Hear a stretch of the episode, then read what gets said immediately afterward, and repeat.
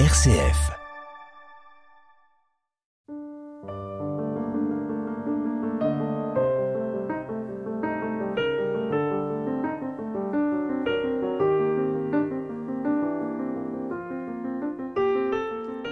L'essai remarquable que nous propose aux éditions Kimé Jean-Marc Guitti, intitulé Avec et par-delà l'écologie, la Camargue, présente différentes orientations de l'écologie contemporaine. Jean-Marc Guitti en discerne quatre. Et lors de la précédente émission, nous nous sommes euh, particulièrement intéressés à l'écologie systémique venue euh, euh, des États-Unis qui tente de faire la synthèse entre une écologie euh, euh, héritée euh, du 19e siècle et une vision technocratique, scientiste peut-être même, de l'écologie. Pour cette seconde émission, nous allons, avec Jean-Marc Guitti, voir trois autres formes d'écologie. Celle qui s'oppose à cette écologie techniciste, une écologie chrétienne aussi, car elle est importante, elle a son histoire et sa théologie. Et puis, euh, nous terminerons l'émission sur cette écologie topique et poétique qui constitue d'ailleurs la dernière partie de l'ouvrage de l'essai de Jean-Marc Guitti. Bonjour Jean-Marc Guitti. Bonjour. Alors, nous avons euh, essayé euh, de débroussailler cette notion euh, que vous évoquez, que vous analysez en la définissant comme une écologie systémique. À l'opposé, vous voyez une autre tendance, parfois tonitruante, qui est celle de l'écologie des ZAD, euh, à l'opposé finalement euh, d'une écologie euh, du tout numérique, n'est-ce pas Jean-Marc Guitti oui, absolument.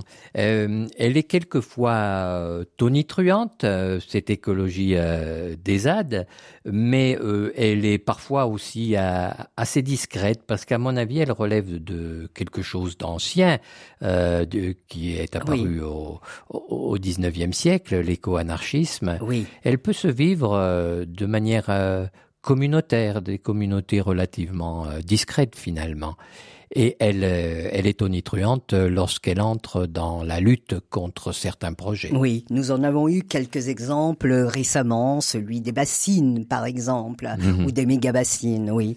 Et, et c'est aussi une écologie communautaire euh, qui... Euh, fait euh, de la lutte politique aussi un élément important, une lutte euh, contre une certaine conception productiviste de l'industrie, voire parfois anticapitaliste. Oui, en fait, euh, la société industrielle, dès qu'elle s'est mise en place, elle a eu des opposants. Parce que assez vite, dès le 19e siècle, on a vu ce que ce, ce, capitalisme qui se mettait en place avait euh, de, euh, de délicat à, soutenir parce que c'est la recherche euh, du profit maximum, et immédiat souvent, et, et, immédiat, et, et que c'est qu'il peut être extrêmement déshumanisant. Et euh, très tôt, donc, euh, il y a eu un courant anti-industrialiste euh, qui s'est illustré dans les luttes du 19e siècle, pas évidemment dans le courant marxiste, qui lui a souvent été productiviste, oui, sur le même modèle finalement. Il faudrait chercher du côté de Proudhon, par exemple, pour cette vision-là. Oui, euh, Proudhon, et puis euh, la belle, très belle figure euh, du géographe anarchiste Élisée Reclus. Et ça repose sur l'idée que le capitalisme euh, dépossède les hommes euh, de leur euh, travail, qu'il les prive d'autonomie, qu'il les oblige à s'inscrire dans le système industriel à la fois comme producteurs, dans des appareils productifs où ils ne maîtrisent rien, ils peuvent même être simplement des travailleurs à la chaîne, à la fois comme producteurs et comme consommateurs, donc n'ayant plus aucune forme d'autonomie et d'autosubsistance. Ils sont obligés, euh, d'une part, d'être salariés, d'entrer dans le système productif, et d'autre part, euh, d'acheter tout ce qu'ils ils ont besoin. Donc, ils sont euh, consommateurs.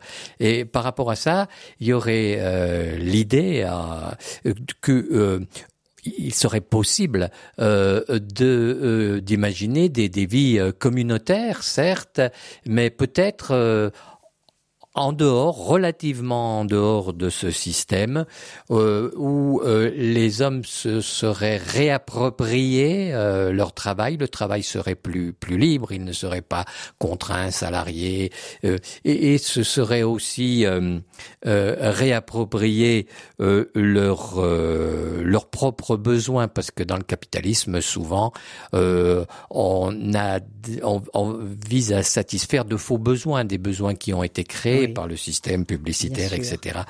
Et donc, euh, ça suppose aussi une, un retour à une certaine forme de, de sobriété, euh, de vie moins, euh, moins confortable peut-être. C'est ce qui nourrit cet éco-anarchisme. Et, et c'est aussi le retour à des communautés humaines plus réduite, loin précisément euh, de, ces cités tentaculaires dans lesquelles souvent euh, euh, l'écologie systémique a pu naître, et le retour, comme vous le disiez lors de la précédente émission, à des lieux bien délimités, à des pays, comme on a pu dire autrefois. Oui, ces communautés vivent en échange et en harmonie, du moins elles essaient, avec euh, leur euh, milieu. Et donc avec les caractéristiques euh, géographiques et zoologiques, botaniques du milieu qu'elles habitent elles ont quelque chose de euh, de proche de de la nature comme on peut le dire de manière euh, très euh, très approximative.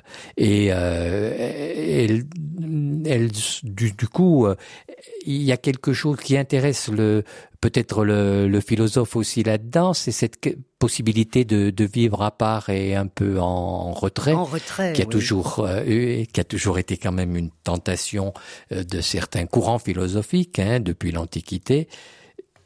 Seulement, euh, voilà, moi je pense aussi que euh, ce qu'elles peuvent faire euh, reste reste limité sans doute parce que quand on étudie ces communautés, on s'aperçoit que ce sont surtout des, des, des des gens qui appartiennent une, à un moment de leur vie, mais qui n'y restent pas Et qui toute leur restent vie. Pas effectivement, comme en témoigne les... par exemple l'expérience du Larzac dans les années 70. Oui.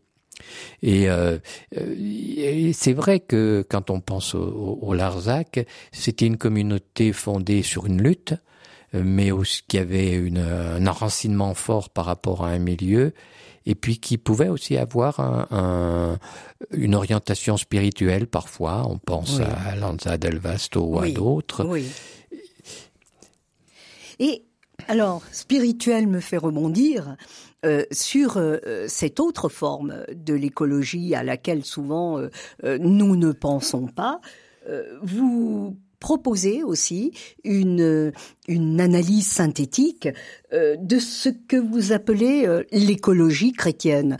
Et, et je voudrais qu'on insiste là-dessus, justement parce que j'ai lu cette fameuse lettre euh, apostolique la plus récente, qui témoigne euh, du souci euh, du pape François face à la destruction presque systématique de notre terre et, et même parfois du vivant cette écologie chrétienne a une histoire, a une généalogie que vous situez déjà à l'époque du monachisme. Oui, ce serait euh, euh, limité de croire que c'est le pape François qui a introduit l'écologie euh, dans l'Église. Il y a quelque chose, au contraire, de fondamentalement écologique, je dirais, dans certains courants du christianisme. On peut penser évidemment à Saint François, mais pas, bien sûr. mais pas seulement, parce que euh, finalement, euh, quand on regarde comment était euh, ordonnée la vie des, des monastères, on voit que la relation au milieu y était euh, très importante. Et puis il y a quelque chose aussi de, de fondamental, à mon avis, c'est que quand on entend des militants dire qu'il faut sauver la terre, c'est cette notion de salut, de qui revient oui, finalement. Qui revient par rapport à, une catastrophe qui peut-être est, imminente. Et donc, euh, ça fait penser au, tout début euh, du christianisme.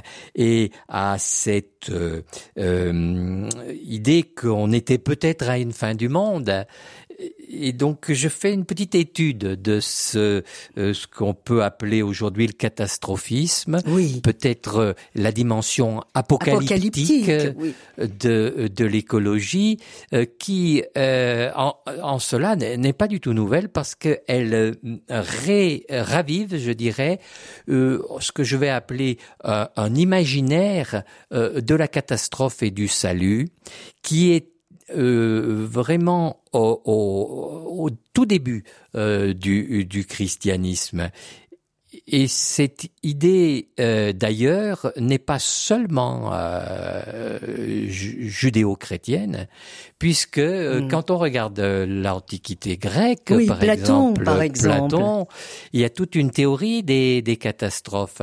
Alors ça m'a... Bah, L'Atlantide, cette île qui a été en, en, engloutie. Et quand on regarde pourquoi elle a été engloutie, c'est parce que c'était s'y était développé une société d'opulence qui avait tendance à, à, ne pas rester dans la euh, dans les limites assignées à, à, à l'humain. Et, et, quand on regarde du côté de la Bible, on trouve aussi que les catastrophes viennent toujours viennent toujours euh, après une transgression, punir, après euh, punir une transgression. Voilà. Oui. Elles, elles punissent. Et, elles punissent. Et donc c'est bien cet imaginaire-là qui aujourd'hui est ravivé avec cette idée que euh, l'homme s'est trop développé par l'industrie, qu'il a dépassé certaines bornes et que donc il va peut-être y avoir euh, une catastrophe, mais il y a un appel au salut. Et euh, je dirais qu'il y a une sorte d'imaginaire euh, qu'on repère dans toutes euh, les cultures et euh, par rapport à quoi l'écologie n'est pas si nouvelle que cela, même dans sa forme catastrophiste qui aujourd'hui l'emporte euh, sur les autres formes. Oui, dans ce courant très présent actuellement, qui peut prendre la forme extrême, par exemple, du survivalisme. Oui, cette idée euh, qu'il faut euh, se préparer à une fin du monde euh, redonne, à mon avis, une actualité au, christianisme. Alors, le christianisme, lui, je le lis dans votre essai, parle d'une écologie intégrale qui concerne la nature, qui concerne aussi l'environnement urbain, la relation au corps, dont vous parliez euh, dans la précédente émission, et aussi la diversité culturelle. Il ne s'agit pas simplement euh, de la relation euh, que nous avons à notre planète euh, dans cette écologie intégrale. Bon, elle a le mérite, cette écologie intégrale, d'être cohérente. Il y a quelquefois en écologie euh, des incohérences chez les uns et chez les mmh. autres.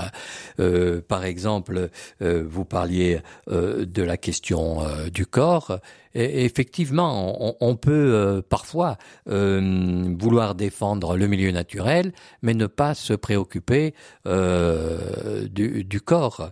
Et quand je dis le corps, c'est le corps charnel, c'est-à-dire c'est pas mhm. simplement quelque chose de matériel, c'est tout, tout notre être physico-psychique avec toutes les émotions qui le, qui le traversent.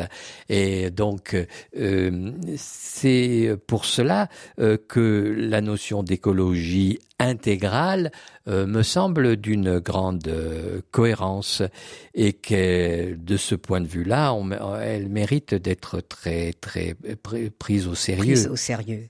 Quelques notes de musique aussi maintenant, Jean-Marc Guitti.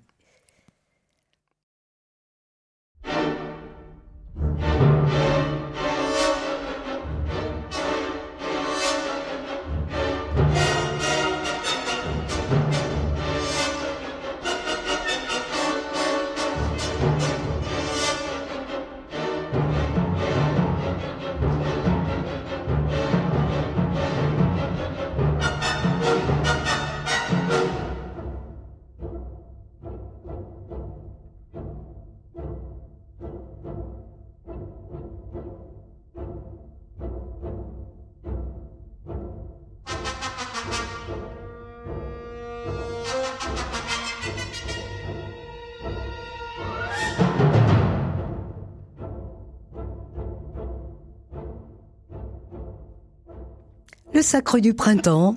Alors, euh, euh, peut-être faut-il y voir un élan, un enthousiasme, et ne pas euh, nous désespérer face justement à ce monde qui autour de nous nous semble aller aller si mal.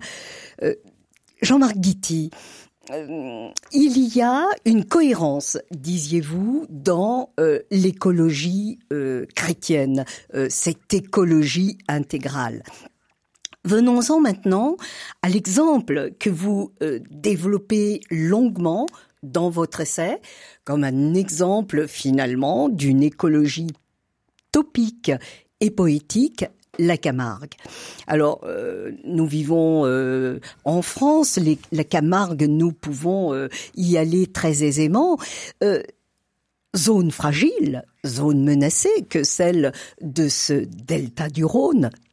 Comment par quels efforts conjugués, finalement, cette Camargue a-t-elle pu être sauvée, enfin encore sauvée? Oui, euh, il y avait en Camargue, comme dans la plupart des, des, des territoires, euh, euh, des projets industriels, notamment liés à l'exploitation du sel pour l'industrie pétrochimique. Et puis il y avait le projet, il y a toujours d'ailleurs dans des cartons, le projet d'assécher le delta. Ça s'est fait ailleurs. par exemple, le delta du Pau, il est très productif d'un point de vue agricole parce qu'il a été euh, asséché. Et puis euh, il, peut, il y a eu aussi le projet euh, de de construire des, des, des routes parce que c'est assez facile comme c'est plat. Et, tous ces projets ont, été combattus par les habitants de, de la Camargue.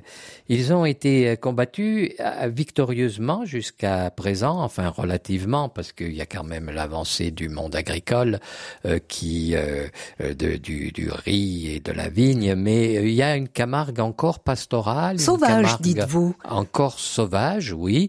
Et euh, d'ailleurs, la sauvagerie, c'est un peu ce qu'on essaye paradoxalement euh, de, de cultiver en, en, en Camargue.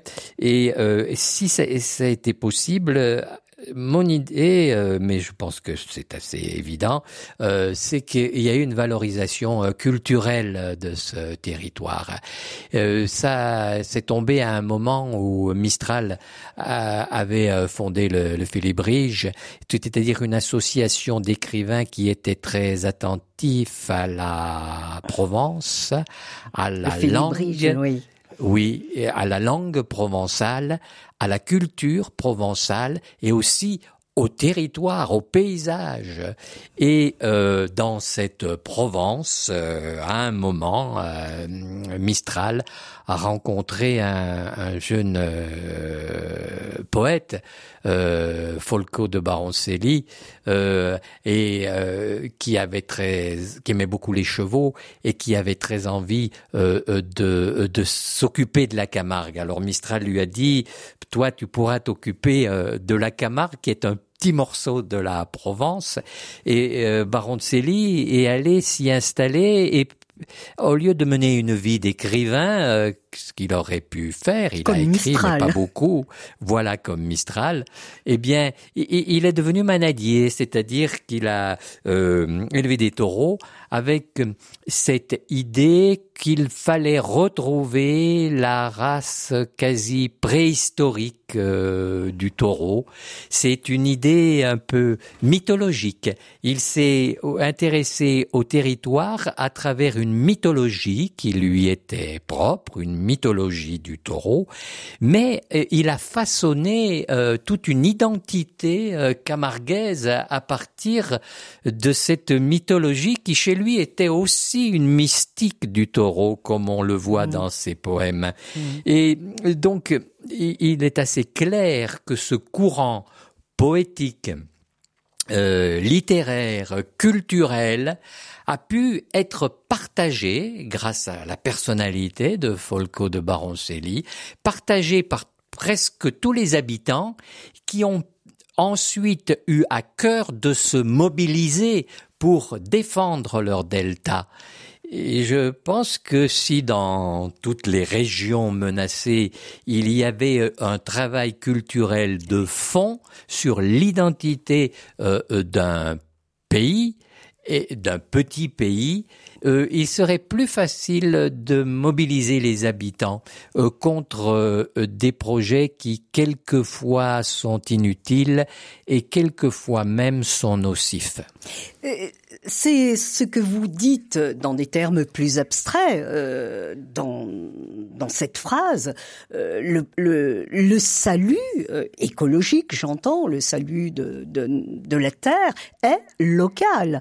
Lorsqu'il y a une conjugaison entre euh, de grands esprits, euh, parfois de grands intellectuels, mais aussi euh, des gens qui vivent dans ces territoires, il peut y avoir une possibilité de sauvegarder, sinon de sauver, une terre, un lieu menacé. Je dirais même que le, cette capacité à sauver un, un, lieu menacé, elle se vit souvent euh, dans la lutte, et la lutte, c'est un moment de fraternité. Parce qu'il y a dans, dans mon livre cette idée euh, qu'on ne peut pas trop compter sur la politique politicienne. Vous, vous parlez d'écologie impolitique.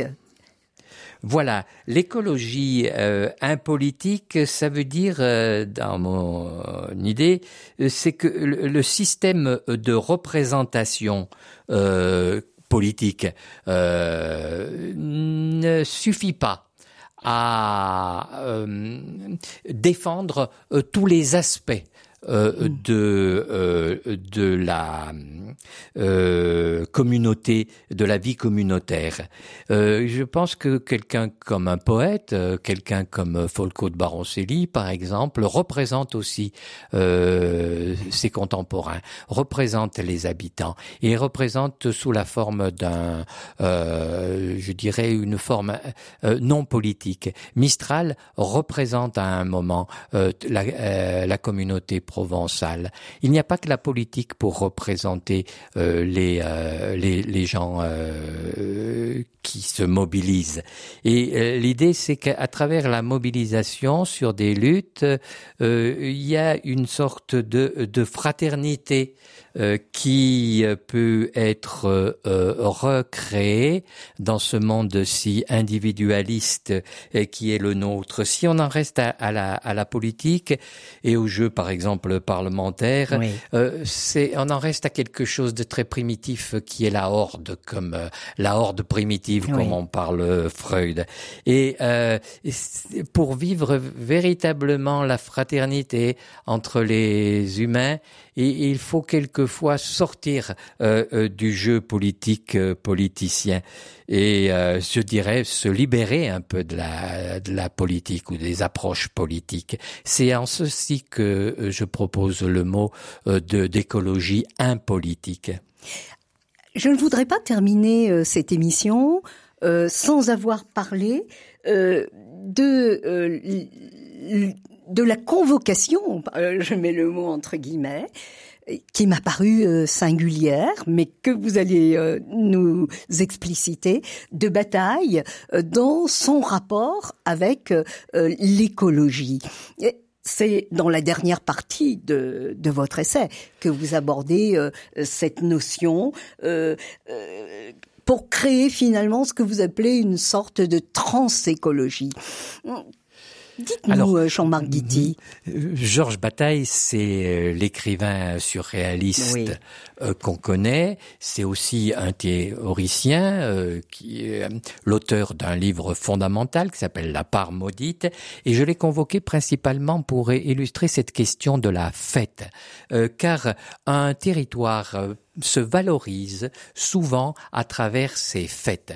C'est aujourd'hui quelque chose peut-être de, euh, de difficile à faire admettre à tout le monde. On, pense que les fêtes populaires, euh, par exemple les fêtes autour du taureau, euh, qui constituent le cœur de, de la Camargue, on pense que ces fêtes populaires sont peut-être mm, un peu ringardes, ou en tout cas qu'elles sont aussi instrumentalisées par des gens disons, euh, de droite, même d'extrême droite, qu'elles ont quelque chose d'inquiétant. Or, elles sont euh, très vivantes euh, dans ces, dans les pays dont nous parlons, et elles ne n'engagent, elles ne sont pas politiques hein, en elles-mêmes, quelle que soit la récupération qui puisse en être faite par la suite.